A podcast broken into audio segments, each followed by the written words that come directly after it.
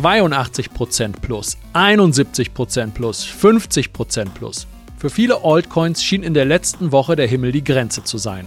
Denn während Bitcoin in einer Seitwärtsphase konsolidiert, feiert der Altcoin-Sektor so richtig Party. Aber ist das jetzt schon die berühmte Altcoin-Season? Wir blicken auf die relevantesten Charts und Indikatoren und zeigen euch, wie man von solchen Rallyes profitieren kann. Und damit hallo und herzlich willkommen zu BTC Echo Invest, eurem Podcast rund um das Investieren in Bitcoin, Blockchain und Co. Heute ist Montag, der 6. November 2023.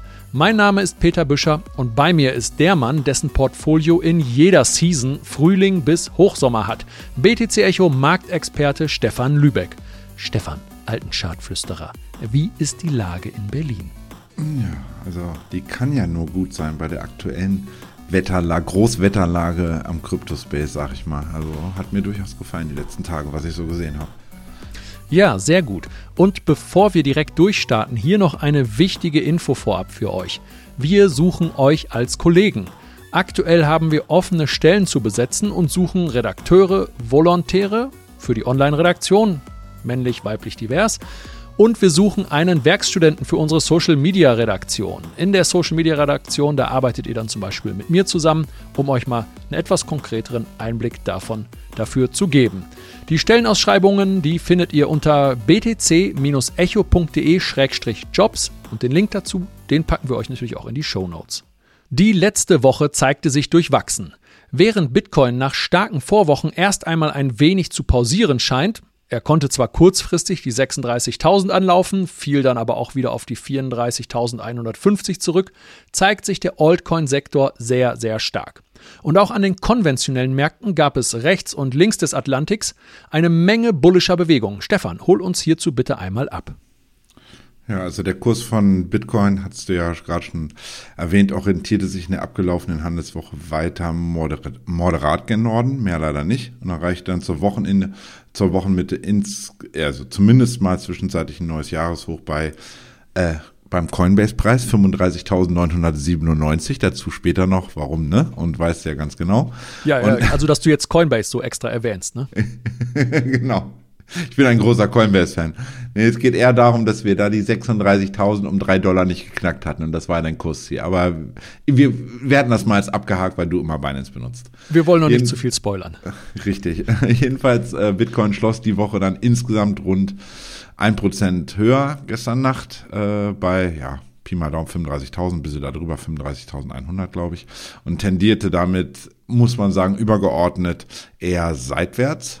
Ähm, stärker als die Krypto-Leitwährung zeigte sich dann aber, du hast ja schon am Anfang erwähnt, der Altcoin-Sektor. Die Nummer zwei Ethereum gewann nach einer relativen Underperformance in den letzten Wochen im Verhältnis oder fast vor Monaten im Verhältnis zu Bitcoin ähm, zunehmend an Fahrt und stieg um rund 5% im Wert gen Norden und immerhin auf den höchsten Stand seit Juli. Also auch mal was Positives seitens Ethereum. Noch deutlicher zulegen konnten die Kurse von Ripple, das freut dich sicherlich. Ich glaube, mittlerweile sind sogar 27% Wertzuwachs. Sowie Solana auch mit aktuell noch 20%. Die hatten zwischenzeitlich ja auch nochmal eine Ecke, noch, äh, quasi war eine Ecke mehr gen Norden gelaufen Mitte letzter Woche. Und ja, äh, die Marktkapitalisierung am Kryptomarkt profitiert ähm, da auch ein Teil von der stärksten Handelswoche am klassischen Aktienmarkt. Wir hatten, oder beziehungsweise am, am US-Aktienmarkt. Wir hatten in der Vorwoche, Vorwoche ja auch darüber gesprochen, dass wir da mitunter jetzt einen Boden gesehen haben könnten. Stichwort NAIM-Index und ein paar andere Sachen. Vielleicht nochmal reinhören. Ja, aber auch der DAX, äh, der deutsche Aktienindex, hat auch gut performt. Wobei, machen wir uns nichts vor, der wird mitgezogen. Ne? Der macht wahrscheinlich wenig an. Ja, der oder? wird, der darf, wenn das Kind, das darf dann auch mal im Garten spielen, wenn Papa und Mama noch am Frühstückstisch sitzen, sagen wir da immer. Ähm, aber immerhin, äh, das war am US-Aktienmarkt der äh, die stärkste Wochenperformance in den letzten zwölf Monaten. Also Nasdaq wie auch S&P 500 haben jeweils mehr als 5 Prozent, äh, der eine 6,5, der andere 5,9 Prozent auf Wochensicht zugelegt. Und ähm, ja, in den letzten sieben Handelstagen hat dann nämlich auch der die Marktkapitalisierung am Kryptomarkt äh, oder ist dem gefolgt ähm, um rund drei Prozentpunkte auf aktuell rund 1,3 Billionen US-Dollar. Und äh, ja, tatsächlich, wir hatten in der Vorwoche darüber gesprochen, dass die Quartalszahlen von Apple anstehen und die waren schlechter als erwartet. Ähm, zeigte sich der Restmarkt davon relativ ja, unbeeindruckt und scheint die Korrektur, insbesondere der US-Aktienmarkt, ähm, ja, eher beendet zu haben und äh, ein Jahresendrallye ein Stück weit ja, gestartet zu haben, kann man sagen. Ein Rückenwind gab hier mit Sicherheit, und das ist auch positiv für, für den Kryptomarkt gewesen, die Kursschwäche des US-Dollar-Index DXY, der im Wochenvergleich 1,5 Prozent verloren hat. Ähm, das so ein bisschen daher heraus, dass ähm, die FED, also die US-Notenbank, ähm, die Leitzinsen zur letzten Wochenmitte, also am Mittwochabend deutscher Zeit, äh, pausierte erneut, also auf 5,5 Prozent gehalten hat und ähm, dass in der Folge in der Pressekonferenz der Fed-Chef Jerome Powell tatsächlich etwas weniger hawkische Aussagen äh, von sich gab. Und ja, das beflügelte tatsächlich dann am Mittwochabend schon äh, europäischer Zeit die Kurse an der Wall Street und das strahlte dann im Endeffekt auch auf den Kryptomarkt aus, meiner Meinung nach. Ja, das klingt doch positiv. Und positiv geht es weiter, denn der Altcoin-Sektor geht gerade mächtig steil, wie wir schon angekündigt haben. Hier haben zwölf Coins unter den Top 100 mehr als 20 Prozent zugelegt. Auf Platz 1 steht Pancake Swap oder Cake mit 84,9 Prozent. Stefan, dazu gleich mehr von dir. Auf Platz 2 steht Wemix mit 65,1 Prozent Wochenperformance. Und wer sich erinnert, am 25. September haben wir Wemix hier im Invest Podcast besprochen. Damals stand der Coin so circa bei 1,10 Dollar. Das war ein sehr volatiler Tag. Und wir haben uns fundamental durchaus positiv über dieses Projekt geäußert aber auch damals davor gewarnt, da jetzt blind rein zu FOMOen. Sondern, wenn man von dem Projekt überzeugt ist, auf Rücksetzer zu warten und zwar einmal im Bereich 86 bis 88 Cent oder auch 60 Cent. Die 60 Cent wurden nicht abgeholt, dafür aber der Bereich 86 bis 88. Das Tief lag kurzfristig bei 83 Cent und das war dann auch das Verlaufstief seit unserem damaligen Invest-Podcast. Stand heute hat der Kurs seitdem über 100 Prozent eingefahren. Aktuell ist dieser Coin wieder an einem Widerstand angekommen und das Asset ist ab dem 4-Stunden-Chart aufwärts deutlich überkauft. Ja, das ist jetzt keine, kein Naturgesetz, das dann korrigiert werden muss, aber das ist immer so ein, so ein Warnzeichen. Und wenn dieser Widerstand, der kann ja auch nachhaltig überwunden werden, dann ist durchaus das Jahreshoch bei 2,70 Dollar drin. Meine persönliche Einschätzung ist allerdings, dass das Chance-Risiko-Verhältnis aktuell für eine weitere Long-Position viel zu gering ist Ergo würde ich erneut auf Rücksetzer spekulieren und diesen, also den Rücksetzer bis zum Bereich 1,32 bis 1,21 bis 1,21 laufen sehen wollen. Da liegt auf der Unterseite unter anderem das 61,8er Fibonacci Retracement der jüngsten Aufwärtsbewegung im Tageschart. Ansonsten von den Top-Performern erwähne ich noch XRP. Dieser Coin hat sich nämlich aus charttechnischer Sicht ja, lehrbuchmäßig verhalten und Stefan wie ich haben da unabhängig voneinander nach dem Bruch der 54 Cent starkes Aufwärtspotenzial erkannt und es verwundert daher nicht, dass XRP heute bei 69 Cent steht, wobei das Ding, das ballert gerade weiter. Ne? Der ist jetzt, glaube ich, schon über 70. Also das, mein persönliches Ziel war ich 69 Cent. 72,4. Wir hatten ja eben gerade auch nochmal in einem kleinen internen Update beide gesagt, durchaus heute nicht, wäre nicht verwunderlich, wenn wir noch die 74 Cent ankratzen. Gucken wir doch mal. Ja ich, ja, ich bin mal gespannt, was der Tagesschlusskurs sagt. Ähm, ja, auf jeden Fall ähm, nach der jüngsten Rallye da bei, ähm, bei XRP jetzt long zu gehen. Also ich halte das persönlich für kein gutes Abwägen des Chance-Risiko-Verhältnisses. Der ist jetzt gut gelaufen, aber wie gesagt, wenn diese Chartmarke nachhaltig überwunden wird, dann steht bei mir als nächstes der Bereich zwischen 87 und 91 Cent auf dem Zettel. Stefan hat vielleicht davon noch mal ein paar abweichende Kurse und wenn ihr die Kursanalysen von Stefan wo er zum Beispiel schon am 4.10. mit allen gerade zu XRP besprochenen Chartmarken, wenn ihr das lesen wollt, die könnt ihr mit BTC Echo Plus lesen. Und ihr könnt dieses Angebot für nur einen Euro im ersten Monat testen. Also das halte ich dann für ein hervorragendes Chance-Risiko-Verhältnis, diesen einen Euro da zu investieren. Dann habt ihr Zugriff auf alle Chartanalysen von Stefan, auch XRP, wo er, wie gesagt, am 4.10. Ähm, die gerade abgearbeiteten und angelaufenen Kursmarken alle schon drin hatte. Der Link zu unserem äh, BTC Echo Plus, der lautet btc-echo.de-shop und das packen wir euch natürlich auch in die Show Notes.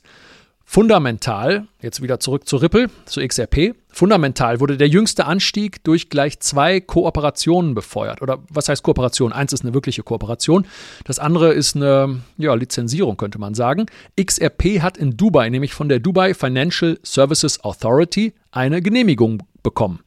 Dadurch können lizenzierte Unternehmen im Dubai International Financial Center, also das ist die dortige Wirtschaftszone, so würde ich das mal bezeichnen, dieses Dubai International Financial Center, dadurch können die lizenzierten Unternehmen jetzt XRP in ihr Dienstleistungsportfolio aufnehmen. Also XRP ist also für diese Region als digitaler Vermögenswert quasi reguliert. Ich ergänze dazu noch, das ist die vierte Währung insgesamt. Es gibt tatsächlich, also es ist Bitcoin und Ethereum logischerweise, Ripple und jetzt kommt's, das hätten wir fast nicht gedacht, wir haben aber über den Coin letztens auch mal gesprochen und zwar der Toncoin, der Telegram Coin ist der vierte unter denen, die da zugelassen sind jetzt mittlerweile in Dubai. Nur mal so als kleines Side-Info noch. Ah, okay, spannend, ja. Und bei Ripple geht es aber noch weiter. Am 2. November verkündete Ripple eine Partnerschaft mit der Nationalbank von Georgien, um zu gucken, inwiefern Ripples CBDC-Plattform von Nutzen für den öffentlichen Sektor, Unternehmen und Privatinvestoren sein kann. XRP-Halter dürfen sich also diese Woche auf den Blick in ihr Portfolio freuen. Jetzt aber zum Wochengewinner, zur Nummer 1, zu PancakeSwap. Stefan, du hast hier mehr infos für uns. Naja, also abgesehen davon, dass PancakeSwap mit 1,05 US-Dollar in der Spitze 97,63 Prozent unter seinem ATH aus dem April 2021 rangiert hatte, also vor nicht allzu langer Zeit, ähm, hat die DEX tatsächlich ihr Angebot konsequent ausgebaut. Also einfach mal so ein bisschen fundamentales. Ich mag es ja immer, wenn, Projek wenn bei Projekten was passiert, wenn da kein Stillstand ist, wenn man sieht, die entwickeln sich weiter, bieten neue, in diesem Fall Dienstleistungen an. Denn mittlerweile unterstützt PancakeSwap ähm, neun unterschiedliche Blockchains. Also quasi man kann neun unter Coins auf neun unterschiedlichen Blockchains auf PancakeSwap swappen. So heißt die auch. Das ist ja quasi eine DEX, wo geswappt wird. Ähm, ein weiterer Grund für die aktuelle Performance ist in der deutlich geringeren Gebührenstruktur gegenüber den Konkurrenten, insbesondere dem Hauptkonkurrenten Uniswap meiner Meinung nach zu sehen. Während nämlich, und das hört sich dann immer so wenig an, wenn man aber mehr als einen Swap macht, sondern regelmäßig dort unterwegs ist, dann summiert sich das einfach. Während nämlich bei Uniswap 0,15% Gebühren, das hatten wir letztens tatsächlich auch angesprochen gehabt, dass die da nämlich die, die Gebührenstruktur erhöht hatten und ähm, da aber dann die Community nämlich nicht dran beteiligt haben. Das war, in, war bei den Uniswap-Jüngern so ein bisschen ja auf Gegenwind gestoßen, fanden die nicht so toll. Es ist ein bisschen sauer aufgestoßen quasi. Ähm, verlangen die, wie gesagt, 0,15% Gebühren für die Nutzung der Decks an sich. Bei PancakeSwap ist das hingegen gebührenfrei. Zudem starten die Swap-Fees, also die reinen Fees für das Swappen, bei, Uniswap, äh, bei PancakeSwap bei 0,01%, währenddessen es bei Uniswap hier mindestens 0,05% Handelsgebühren sind. So, also das einfach mal, da sieht man schon mal, ist es einfach günstiger, PancakeSwap zu nutzen, wenn man den Coin, den man vielleicht handeln möchte, ähm, und der ist bei beiden verfügbar, dann macht es einfach vielleicht Sinn, wenn man regelmäßiger handelt, bei PancakeSwap zu arbeiten auch aus charttechnischer Sicht, und ihr wisst ja, ich bin äh, Chartanalyst, hat der K-Kurs mit der Rückeroberung der 1,31 Dollar, sieht man ganz schnell, wenn man einfach mal reinguckt, ein frisches Kaufsignal generiert, zumal einige Anleger hier nämlich ihre Short-Positionen haben absichern äh, müssen. So, und einen Short schließt man, haben wir hier schon häufiger besprochen, durch Eröffnung eines Longs, womit dann nämlich im Endeffekt zusätzlicher Kaufdruck entstanden ist. Und der K-Kurs stieg in der Folge exakt bis an die, ich nenne sie immer die Abrisskante, abgeleitet aus dem Verlaufstief vom Juni 2022 bei 2,50 Dollar exakt, bevor hier jetzt in den letzten ja, paar Stunden, muss man sagen, ähm, oder seit gestern Abend, glaube ich, dann erste Gewinnmitnahmen einsetzten. Ja, und weil wir die heutige Folge thematisch dem Altcoin-Sektor widmen, versorg uns doch bitte noch zu Cake mit den relevantesten Chartmarken und deinem persönlichen Blick auf diesen Coin. Ähm, naja, also generell erstmal durch das angestiegene Interesse am Kryptomarkt in den letzten Wochen samt zunehmendem Handelsvoluminar profitieren generell mehrere dezentrale Exchange. Also auch Uniswap hat ein bisschen Boden gemacht, äh, gut gemacht, Cake hat äh, äh, Boden gut gemacht und auch SushiSwap hat gut äh, hat Boden gut gemacht. Aber durch, gerade durch die günstigeren angesprochenen Gebühren von Cake gegenüber Uni und dem breiteren Angebot von mehr Chains sowie dem Umstand, dass Cake derart massiv vom Allzeithoch zurückgekommen war, scheinen Anleger ein Invest in Cake aktuell dann erstmal bevorzugt zu haben. Ähm, wie gesagt, Uniswap auch 20% in den letzten sieben Tagen ist natürlich nur ein Bruchteil von dem, was Cake geschafft hat.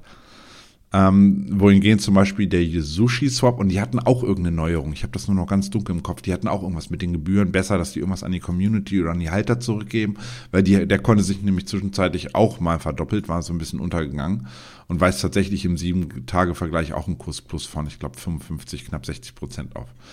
Ähm, damit folgen dann tatsächlich die altbekannten Decks, die man so kennt. Den Kurs von Rune Thorchain hatten wir auch immer, hatten wir auch, glaube ich, schon zweimal thematisiert gehabt. Der nämlich in den letzten zwei Handelswochen uns so ein bisschen vorgelagert vor den anderen jetzt, ebenfalls um mehr als 100 Prozent im Wert zulegte. Kurzfristig, jetzt kommen wir auf die Kurse, die du gerade anfragtest, oder Kurs, wichtigen Kurslevels, ähm, sehe ich in, im Cake-Kurs ebenfalls der so ein bisschen überverkauften Status. Also der RSI ist im Tageschart aktuell bei 85. Also das heißt, es ist ein sehr starker Trend, aber wir kommen da langsam auch so ein bisschen, sagen wir mal, wir schlangen ein bisschen an die Decke an. Daher ist ein Rücksetzer, weil wir kaufen ja, habt ihr vermutlich sozusagen, ich eiche euch das ja quasi ein, man kauft nicht in absolute Stärke rein, sondern man wartet einfach, sitzt auf den Fingern, wartet auf einen Rücksetzer an schöne Supports und kann dann wieder zu einem besseren Chancen-Risiko-Verhältnis einsteigen. Da sehe ich die erste relevante Marke bei 1,94 Dollar. Als optimal sehe ich einen Einstieg tatsächlich sogar im Bereich 1,77. Das wäre ähm, super, weil da würden wir dann einen Retest der circa eroberten EMA 200, also der 200-Tage-Durchschnittslinie sehen.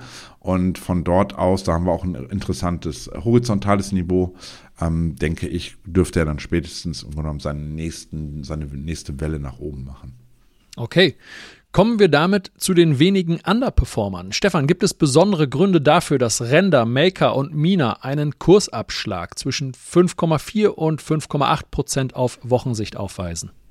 Also tatsächlich sind das mehrheitlich absolut normale Gewinnmitnahmen. Also bei Render wurde die Überführung in das neue Ökosystem Solana, welches durch ein Proposal bereits vor einiger Zeit beschlossen wurde, meiner Meinung nach jetzt, glaube ich, final abgeschlossen. Ich nenne es nach dem starken Run seit Anfang September. Da hatte ähm, sich ja Render auch verdoppelt im Kurs von, ich glaube, 1,30 ungefähr auf in der Spitze 2,70 oder 2,80 knapp. Ähm, daher einfach überfällige Gewinnmitnahmen. Und ein Kurs bewegt sich einfach gesagt nur mal in Wellen. Der rennt nicht einfach nur steil gen Norden, sondern muss irgendwann auch mal Rücksetzer machen, Luft schnappen, Liquidität aufnehmen, um dann wieder loslegen zu können. Ähm, ich persönlich habe zum Beispiel den Rücksetzer zurück an den Support um 2,20 äh, Dollar in den letzten Tagen für den Neuanstieg genutzt. Ähm, auch beim Maker war, wie wir, glaube ich, ich war das in der vorherigen Folge ja angesprochen hatten, ähm, eine relative Outperformance in den letzten Monaten zu sehen. Also der gehört in den letzten Monaten zu einem der stärksten Coins und hatte sich zwischenzeitlich verdreifacht. Und daher ist kurzfristig einfach schlicht und einfach weniger Potenzial zu sehen, als womöglich andere Coins, die es noch haben. Weshalb Anleger hier einfach Gewinne mitgenommen haben und mitunter dann in andere Altcoins umgeschichtet haben. Ähm, bei Mina hingegen, der durch die, ja, durch den krassen Pump auf Upbit, hatten wir hier, glaube ich, auch kurz angesprochen gehabt, so stark angestiegen war, ähm, darf die Konsolidierung meiner Meinung nach ebenfalls nicht verwundern. Ähm, und die Kurskorrektur seit 24. Oktober um roundabout 40 Prozent fand dann jedenfalls ebenfalls im Bereich um 47 Cent äh, in den letzten Tagen ein Ende. Also da stabilisierte sich der Kurs, weshalb, so wie es jetzt aktuell, wenn ich auf den Chart gucke, auch so ein bisschen so aussieht, als würden erste Anleger wieder vorsichtig den Fuß da reinhalten. Und ähm, mit, ich sag mal, ein Kurs minus mit roundabout 5% auf Wochensicht ist das ja auch noch absolut überschaubar. Absolut, ja. Und dein Vorgehen anhand von Render zeigt, wie man das eben macht. Nicht blind reinformonen, sondern anhand von Charttechnik auf günstige Einstiegslevel warten, um ein vernünftiges Chance-Risiko-Verhältnis zu erlangen. Und nach all den bisher hier schon genannten Kurszielen und Chartmarken noch unser rechtlicher Hinweis. Achtung, dieser Podcast stellt keine Anlageberatung dar. Alle Aussagen dienen lediglich der Information und spiegeln die persönlichen Meinungen unserer Redakteurinnen und Redakteure wider.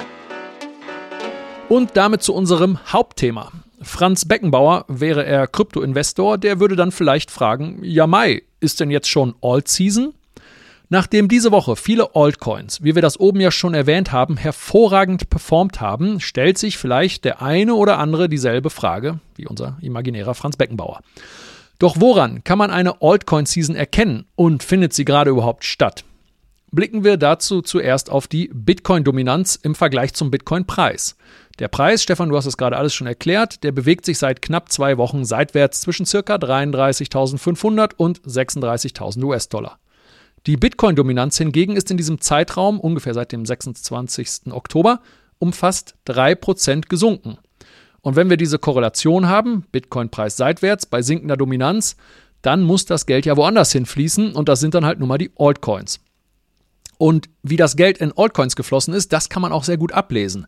Das ist jetzt nicht bloß Bauchgefühl, weil auf CoinGecko in der 7-Tages-Ansicht viel Grün zu sehen ist. Dafür gibt es einen sehr konkreten Chart. Und Stefan und ich, ihr wisst es, wir lieben ja bekanntlich Charts. Wie heißt jetzt der hier relevante? Der heißt Total 3 oder im Englischen wäre es dann Total 3. Das klingt jetzt erstmal komisch, ist aber so. Denn was verbirgt sich dahinter? Wir sind, wie so oft, für diesen Chart auf TradingView unterwegs und Total, Total steht für Total Market Cap. Wenn man bei TradingView Total in die Suchmaske eingibt, dann findet man die Marktkapitalisierung des gesamten Kryptomarktes. Die steht aktuell bei 1,3 Billionen. Und jetzt ist noch die 3 wichtig. Total 3 findet man ebenfalls über diese Suchmaske und das beschreibt die Marktkapitalisierung ohne Bitcoin und Ethereum. Es gibt auch noch Total 2, das ist die Kryptomarktkapitalisierung ohne Bitcoin. Ethereum ist da wieder inkludiert. So, und jetzt Total 3 ist in dem betrachteten Zeitraum seit dem 26. Oktober um mehr als 10% in der Spitze gestiegen. Der Altcoin-Sektor hat demnach knapp 40 Milliarden Zuwachs erfahren. Stefan, was hat das aus Anlegersicht zu bedeuten? Also zunächst einmal ist, das, ist diese Entwicklung ja sehr erfreulich für uns alle. Also dass äh, das Market Cap sukzessive ansteigt und das letzte Verlaufshoch aus dem Juli diesen Jahres, das lag nämlich bei 378 Milliarden US-Dollar, nun erstmal überwunden hat. Hält diese bullische Tendenz an, dürfte der Markt nun, also insbesondere der Altcoin-Markt, über den reden wir ja bei Total 3 gerade, nun den Bereich um den nächsten relevanten wieder oder die nächste relevante Widerstandszone zwischen 400 Milliarden und ungefähr 440 Milliarden anvisieren abgeleitet aus den Hochs der ähm, letzten, ja, oder den Höchstkursen der letzten Zwischenhochs aus 2023 und der zweiten Jahreshälfte in 2022. Wenn ihr da einfach mal den Wochenchart aufmacht, dann seht ihr ganz schnell, was ich da meine. Das erkennt man sofort. Ähm, diese Entwicklung stimmt, wie ich gerade schon meinte, positiv. Und laut einer neuen Grafik von CoinShares vom heutigen Montagmorgen haben die bisherigen Jahreszuflüsse in den Kryptomarkt in 2023 von 767 Millionen US-Dollar, zudem nämlich dann auch schon die Gesamtmenge an Geldern im Jahr 2022 von 736 Millionen US-Dollar überholt. Das klingt in der Tat gut. Das Jahr, wissen wir alle, hat noch zwei weitere Monate und die statistisch gesehen durch die Jahresendrallye bullish sein sollten. Und wir haben jetzt schon bereits die Zuflüsse in den Kryptomarkt des Jahres 2022 überboten. Und es gibt einen interessanten Fakt. Von den 261 Millionen US-Dollar, die in der letzten Kalenderwoche hinzugekommen sind, entfielen 157 auf die USA. Das ist Platz 1 und nicht weiter verwunderlich. Aber jetzt die Ohren gespitzt. Platz 2 ist mit 63 Millionen Deutschland. Platz 3 geht an die Schweiz mit 35,5 Millionen und Platz 4 ist Kanada mit 9 Millionen. Aber jetzt nochmal zurück zu Total 3. Oft heißt es, die Altcoin Season ist dem Allzeithoch von Bitcoin etwas nachgelagert. Gucken wir dazu einmal wieder auf die Charts. Für 2017 haben wir in der Tat eine Verzögerung des Tops von zwei Wochen. Also Total 3 toppt zwei Wochen später als der Bitcoin-Kurs. Das war, glaube ich, 18. Dezember 2017. Zwei Wochen später dann die Gesamtmarktkapitalisierung Total 3 der Altcoins erst am Allzeithoch angekommen.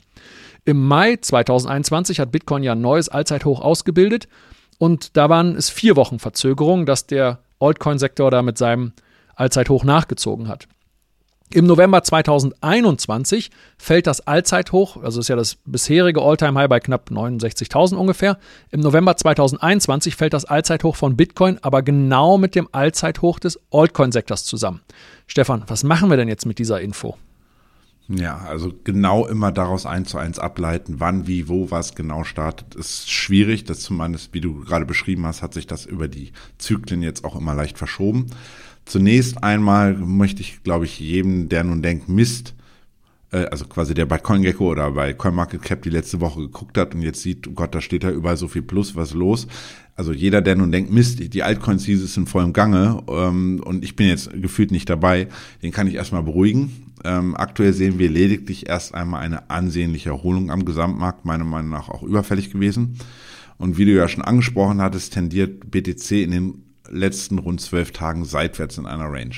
Gleichzeitig indiziert seine rückläufige, rückläufige Dominanz, dass sich Anleger eher dem Restmarkt zuwenden, was im Resultat zu ansehnlichen Kurssprüngen insbesondere der großen Top 20 Altcoins wie Solana, Chainlink oder auch in den letzten Tagen äh, Ripple und insbesondere heute Ripple oder auch ADA führte.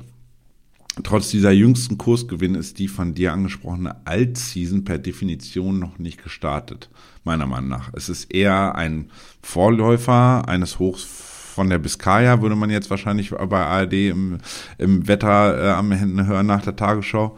Und ähm, wir sind somit eher gefühlt, also quasi das Stadium, wo sind wir gerade, eher im Frühling angelangt und haben die schlechte Jahreszeit zumindest jetzt mal überwunden und abgelegt. Ja, da sprichst du als inoffizieller BTC-Echo-Wetterforscher etwas Wichtiges an. Wir haben auf die Bitcoin-Dominanz geblickt und auf Total 3 oder Total 3 aber weder das eine noch das andere definiert, definiert die Altcoin-Season.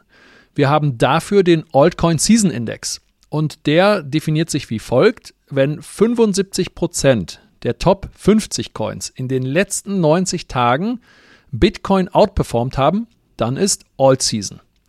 Und damit ihr das jetzt nicht alle selber nachzählen müsst, ob 50, 75% der Top 50 Coins Bitcoin outperformt haben, gibt es dafür eine Webseite. Die heißt www blockchaincenter.net Schrägstrich Altcoin Season Index. Die packen wir euch einfach mal auch in die Shownotes. Und liegt hier der zwischen 0 und 100 oszillierende Wert über 75, dann ist Alt Season. Liegt ihr unter 25, dann ist Bitcoin-Saison. Ja, und aktuell liegt der Wert gerade einmal bei, wer mag, einmal kurz schätzen, könnt ihr ja für euch still vorm Radio oder vorm Handy tun, der aktuelle Wert liegt gerade bei einmal 29. Ja, bei 75 ist All Season, unter 25 Bitcoin Season und wir sind jetzt gerade bei 29. Das bestätigt im Prinzip, Stefan, was du gerade gesagt hast. Es ist, wenn überhaupt, gerade einmal lauer Frühling bei den Altcoins. Und wenn ich mir laut dieser Website, blockchaincenter.net, Altcoin Season Index, wenn ich mir laut dieser Website allerdings die letzte Alt Season anschaue, dann war die von August bis September 2022. Also wirklich mitten im hässlichen Bärenmarkt, noch vor dem Bitcoin-Boden bei 15.000 US-Dollar. Und das ist mit Sicherheit kein guter Zeitpunkt, um in Altcoins zu investieren, oder? Ja, richtig. Also diesem Indikator sollte man definitiv nicht blind vertrauen, sondern immer auch über die, äh, auf die übergeordnete Marktphase schauen. Also befindet sich äh, BTC in einem starken Abwärtstrend, wie wir das in dem, äh, zu dem Zeitpunkt da im August, September 2022 hatten. Und so mit per Definition selber in dem Bärenmarkt ist die Wahrscheinlichkeit einer Altcoin-Season logischerweise sehr begrenzt da die Krypto-Leitwährung die Marschrichtung seit Bestehen des Kryptosektors bisher ja immer vorgegeben hat. Und das wird sich vermutlich, das ist eher das, woran man sich halten kann.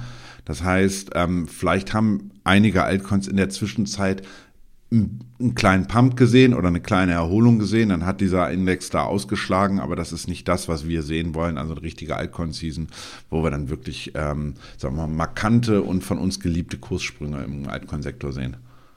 Ja, absolut. Und um auf unsere eingangs von unserem fiktiven Franz Beckenbauer gestellte Frage, ja Mai, ist denn jetzt schon All Season, zu antworten, würde ich das mal mit einem klaren Nein tun, auch wenn es hier in den letzten Wochen sehr performance-stark zur Sache ging. Stefan, wie siehst du das?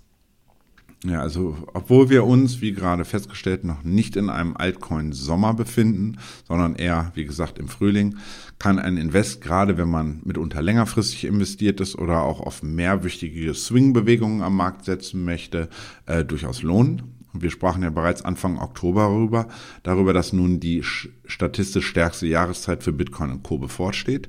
Das hat sich ja im Oktober mit 28 Prozent Kursplus bewahrheitet. Wir hatten in der Vorwoche ja auch darüber gesprochen, wie viel Bitcoin nochmal draufsatteln könnte, kriegen wir in den grünen November. Auch gerne nochmal reinhören. Ähm, und durch die starke Performance einiger Altcoins in den letzten Wochen sind meiner Meinung nach eher die Anleger nun langsam aufgewacht, wie es scheint, und sind wieder, sagen wir mal, ein bisschen risikobereiter, jetzt auch Geld zu investieren. Das ist so die Entwicklung gerade. Ja, und für die Aufgewachten unter euch gibt es jetzt mal wieder richtig Mehrwert. Wir verraten euch nämlich, wie man von solchen Altcoin-Bullenmärkten profitieren kann und Stefan hat hier die Tipps für euch.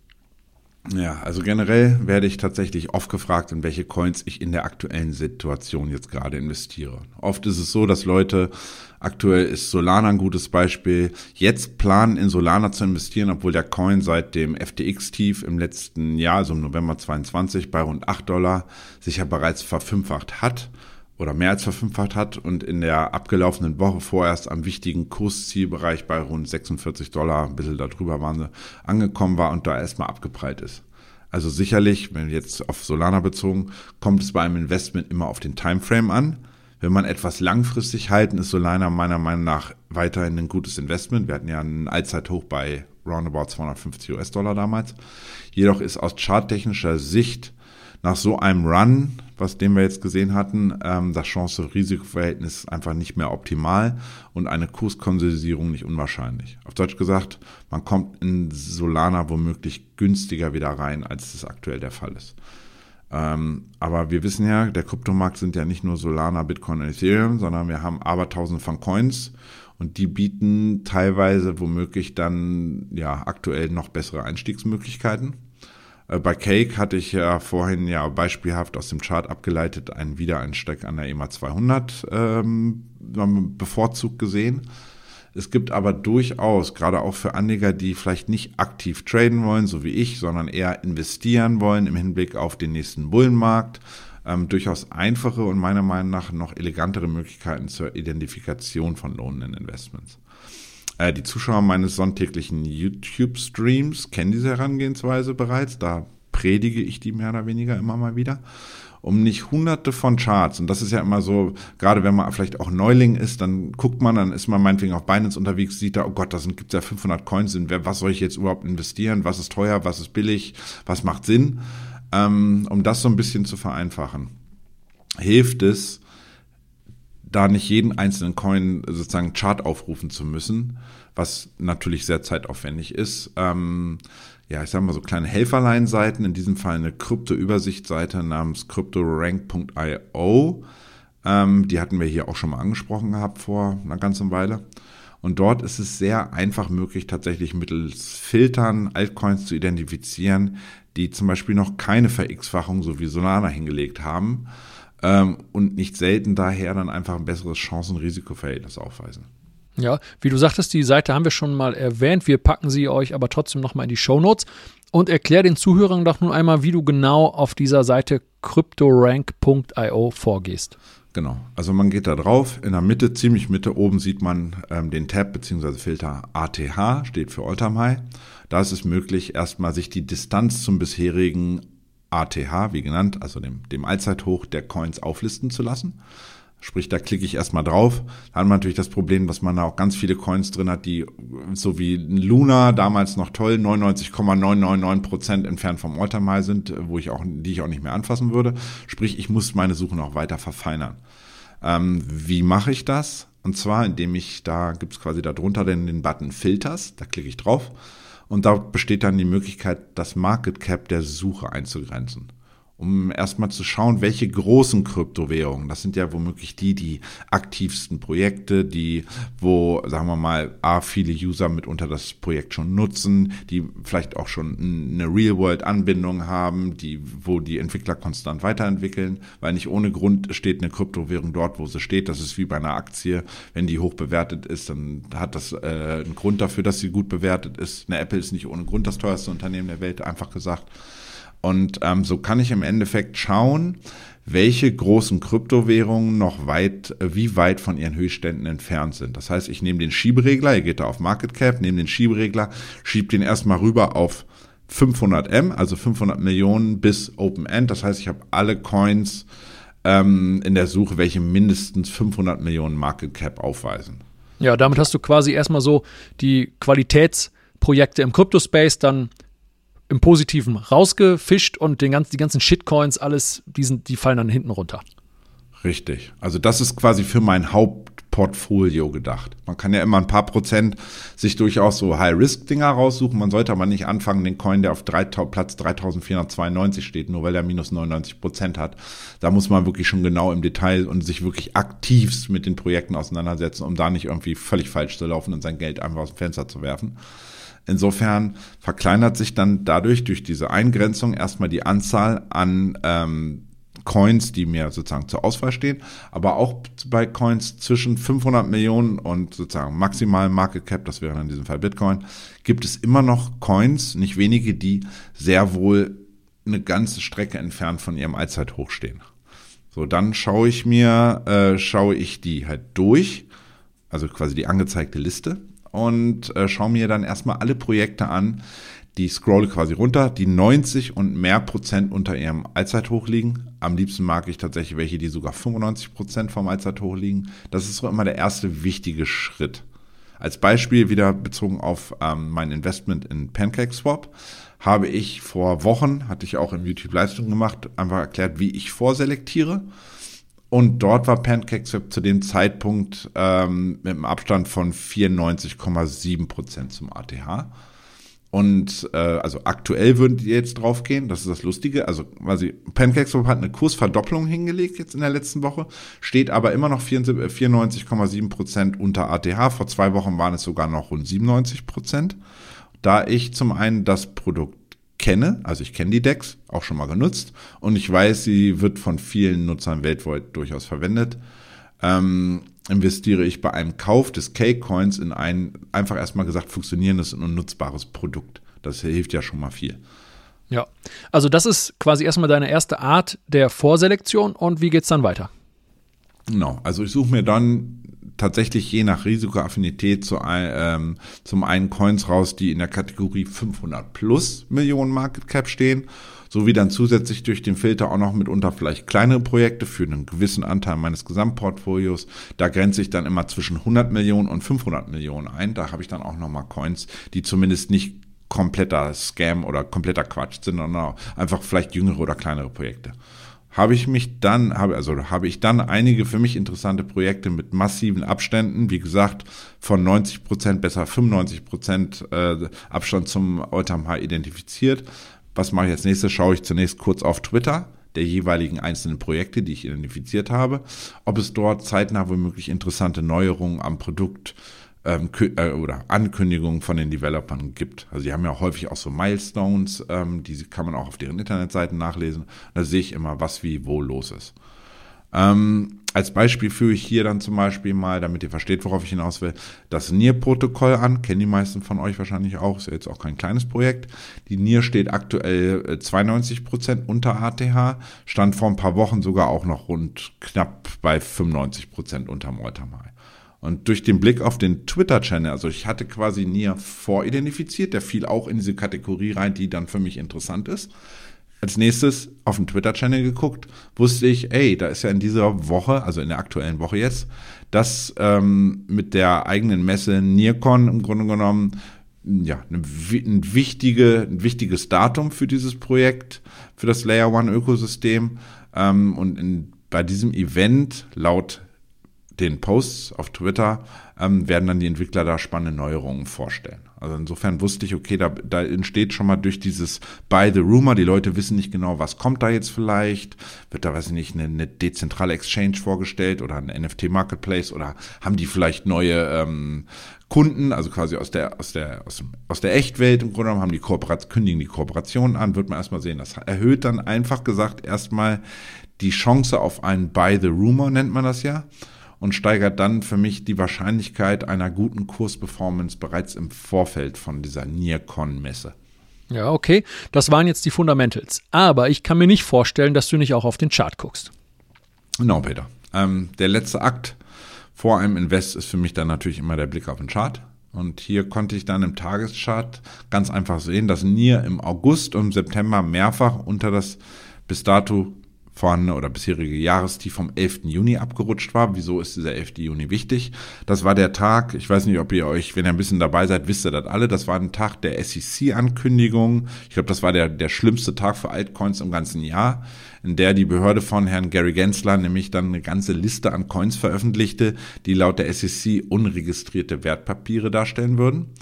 Und somit kommt diesem Tief vom 11. Juni als markanten Verlaufstief in diesem Jahr dann bislang bei ungefähr 1,14 Dollar eine wichtige Rolle zu. Das war unter anderem auch das Jahrestief, zum Beispiel bei Cardano. Also bei einigen Altcoins war das tatsächlich markierte das das Jahrestief. Und zwar rutschte dann NIR im Tief, also in der Folge, am, zum Beispiel am 20. Oktober bis auf ein neues Jahrestief bei 97 Cent ab. Jedoch, ähm, wenn man auf den Chart guckt, sieht man, dieser bärische Trend der verlangsamte sich bereits in den Vorwochen. Das heißt im Grunde genommen, es ging nicht mehr so rapide bergab, sondern einfach der Verlauf wurde dann, ja, flachte einfach so ab, diese Bewegung nach unten. Und zudem, was machen wir immer? Wir reden immer wieder über ein RSI. Da gibt es logischerweise den überkauften Zustand und den überverkauften Zustand. Den hatten wir da schon längere Zeit. Und zudem indizierte mir dieser RSI aber, dass sich auf Tagessicht eine bullische Divergenz ausgebildet oder ausbildete. Während, was bedeutet das? Während der Kurs mit dem neuen Jahrestiefswert ein tieferes Tief im Kurs ausbildete gegenüber den Vortagen, bildete der RSI im Tageschart dann nämlich ein höheres Tief aus. Das heißt für mich, okay, der Trend, dieses letzte Tief, da ist der, der Abwärtstrend nicht mehr so, so gegeben, wirklich. In den Folgetagen erholte sich der Kurs dann nämlich zunächst und konnte dann, und jetzt wird's wichtig, ähm, oder beziehungsweise da wird der Chart relevant, ähm, neben der einfach anzulegenden Abwärtstrendlinie, die man nämlich auch einfach von den letzten Hochs einfach runterziehen kann, auch das äh, Verlaufstief vom 11. Juni wieder zurückerobert bei 1,14 Dollar.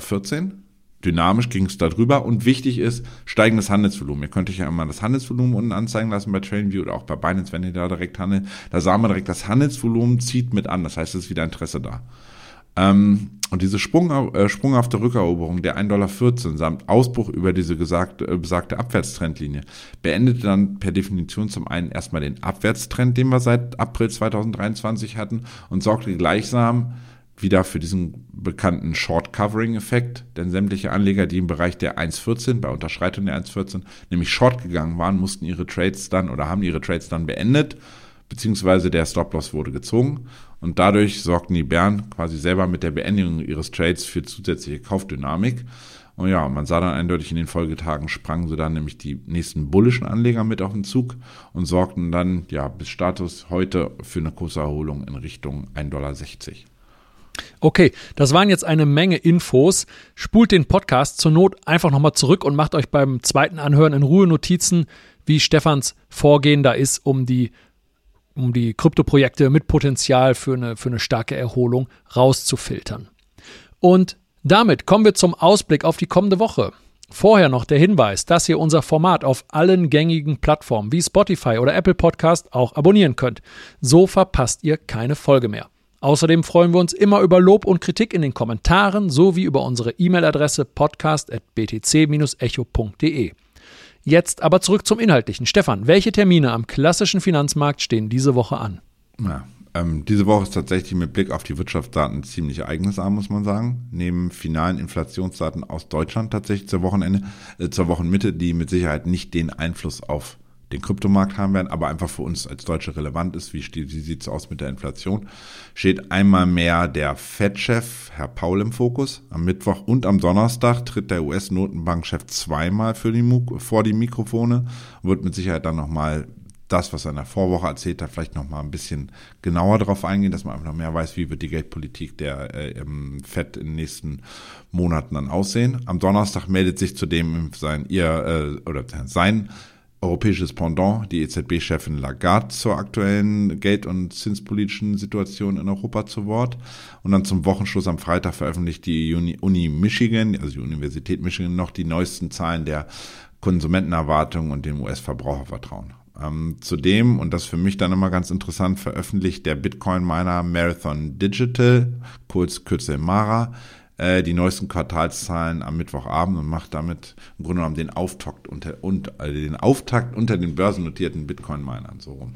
Ja, es gibt ja nicht nur Marathon Digital, sondern auch noch andere Mining-Unternehmen. Wie ist denn aktuell die Stimmung in diesem Sektor? Ja, ähm, die Bitcoin-Miner kommen ja gerade nicht so richtig in Gang, muss man sagen, und verhalten sich damit aktuell wie tatsächlich aber in den letzten, äh, wie beim letzten Halving-Zyklus. Also die haben so ein bisschen das Problem, dass nämlich neben der Halbierung der Block Rewards, Pi mal Daumen nächsten April, wisst ihr ja, nächster Halving-Termin, äh, könnte auch die hohe Wahrscheinlichkeit einer zeitnahen Einführung der BTC Spot ETFs dann nämlich einen negativen Einfluss auf die Kursentwicklung von Mara und Co. haben. Ähm, Hintergrund ist der, dass steuerliche Gründe ausgerechnet äh, im, der US-Anleger ähm, dazu führen könnte, dass die äh, Investoren in den USA eher ihr Krypto-Exposure zukünftig über einen Invest in einem Bitcoin-Spot-ETF realisieren werden, weil ein ETF ist äh, deutlich besser steuerlich behandelt als ein Aktieninvest in den USA. Okay, gut. Jetzt wie gewohnt der Blick auf den Bitcoin-Kurs und die relevanten Chartmarken. Die derzeitige Konsolidierung lässt ja mal wieder durchatmen. Wenn es weiter nördlich gehen sollte, welche Kursziele hast du dort für uns parat? Also trotz eines neuen Jahreshochs bei rund 36.000 in der Vorwoche tendierte die Kryptowährung, hattest du ja auch angesprochen, im Wochenverlauf übergeordnet eher seitwärts. Und wird das, also im Grunde genommen erst wenn das Jahreshoch übersprungen wird, kommt da für mich kurzfristig das 161er Fibonacci Extension bei 36, 141 in den Fokus oder 141. Das haben wir eigentlich fast abgearbeitet. Deswegen, da streiten sich die Gelehrten. Manche würden sagen, das haben wir, das haben wir abgearbeitet. Andere sagen, das muss noch genau angelaufen werden. Fakt ist, erst wenn wir diese Marke gebrochen haben, rückt dann wirklich das ja ein bisschen weiter entfernte nächste Kursziel bei 36.590 US-Dollar in den Blick. Und ähm, für mich ist allerdings wichtig, dass solange Bitcoin per Tagesschlusskurs nicht unter die 34.000 abrutscht, äh, sollten die Bullen weiterhin versuchen, erneut quasi auf der Oberseite anzuklopfen. Ähm, Oberhalb dieser besagten 36.590 dürfte der Bitcoin-Kurs so dann bis an die 37.425, das war ja mein Vorwochenkursziel, ähm, vordringen.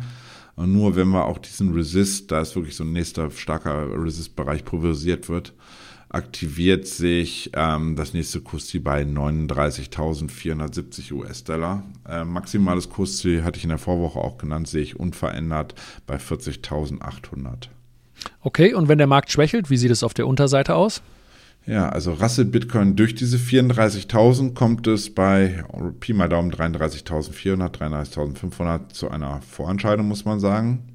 Ähm, erst wenn diese Marke dann tatsächlich per Tagesschlusskurs aufgegeben, äh, aufgegeben wird, aktiviert sich das nächste Kursziel bei 32.500. Damit würde auch dann die Chance auf einen Retest des alten Widerstandsbereichs, den wir ja gebrochen hatten aus dem Sommer, zwischen Pi mal Daumen 31.800 und 31.500 zunehmen. Aus charttechnischer Sicht wäre ein Retest dieser Zone tatsächlich zu begrüßen, einfach nur, weil, wenn wir nur steigen, ist die Gefahr einfach massiv, eines massiven Absturz dann einfach way größer. Dementsprechend ähm, optimalerweise sind dann die Bullen hier nämlich spätestens zur Stelle, nutzen den Bereich für einen Neueinstieg. Maximal könnte, wenn jetzt sozusagen Worst Case Bitcoin ähm, nochmal zurück an diese psychologische Marke von 30.000 US-Dollar spiken, auch im Hintergrund, um nochmal frische Liquidität einzusammeln, bevor es dann optimalerweise mit der Jahresendrallye und vielleicht mit einem bewilligten Spot-ETF dann endlich weiter in den Norden geht. Okay, und damit kommen wir noch zu unserer Bitcoin-Wette. Die geht diese Woche an mich auf dem Binance-Chart, deshalb haben wir das gerade gesagt mit Coinbase und Binance, also auf dem Binance-Chart, wo ich Bitcoin charte, wurden meine 36.000 US-Dollar abgeholt und deine 37.500 waren etwas zu optimistisch. Ähm, gerade auf dem Coinbase-Chart, da wurde ja sogar noch nicht mal mehr das äh, Hoch bei den äh, von 36.000 erreicht. Ja, jetzt aber frisch an die nächste Wette. Ich freue mich natürlich mehr über Long-Ziele. Für diese Woche vermute ich aber eine Korrektur und sage, Bitcoin sieht nochmal die 33.500.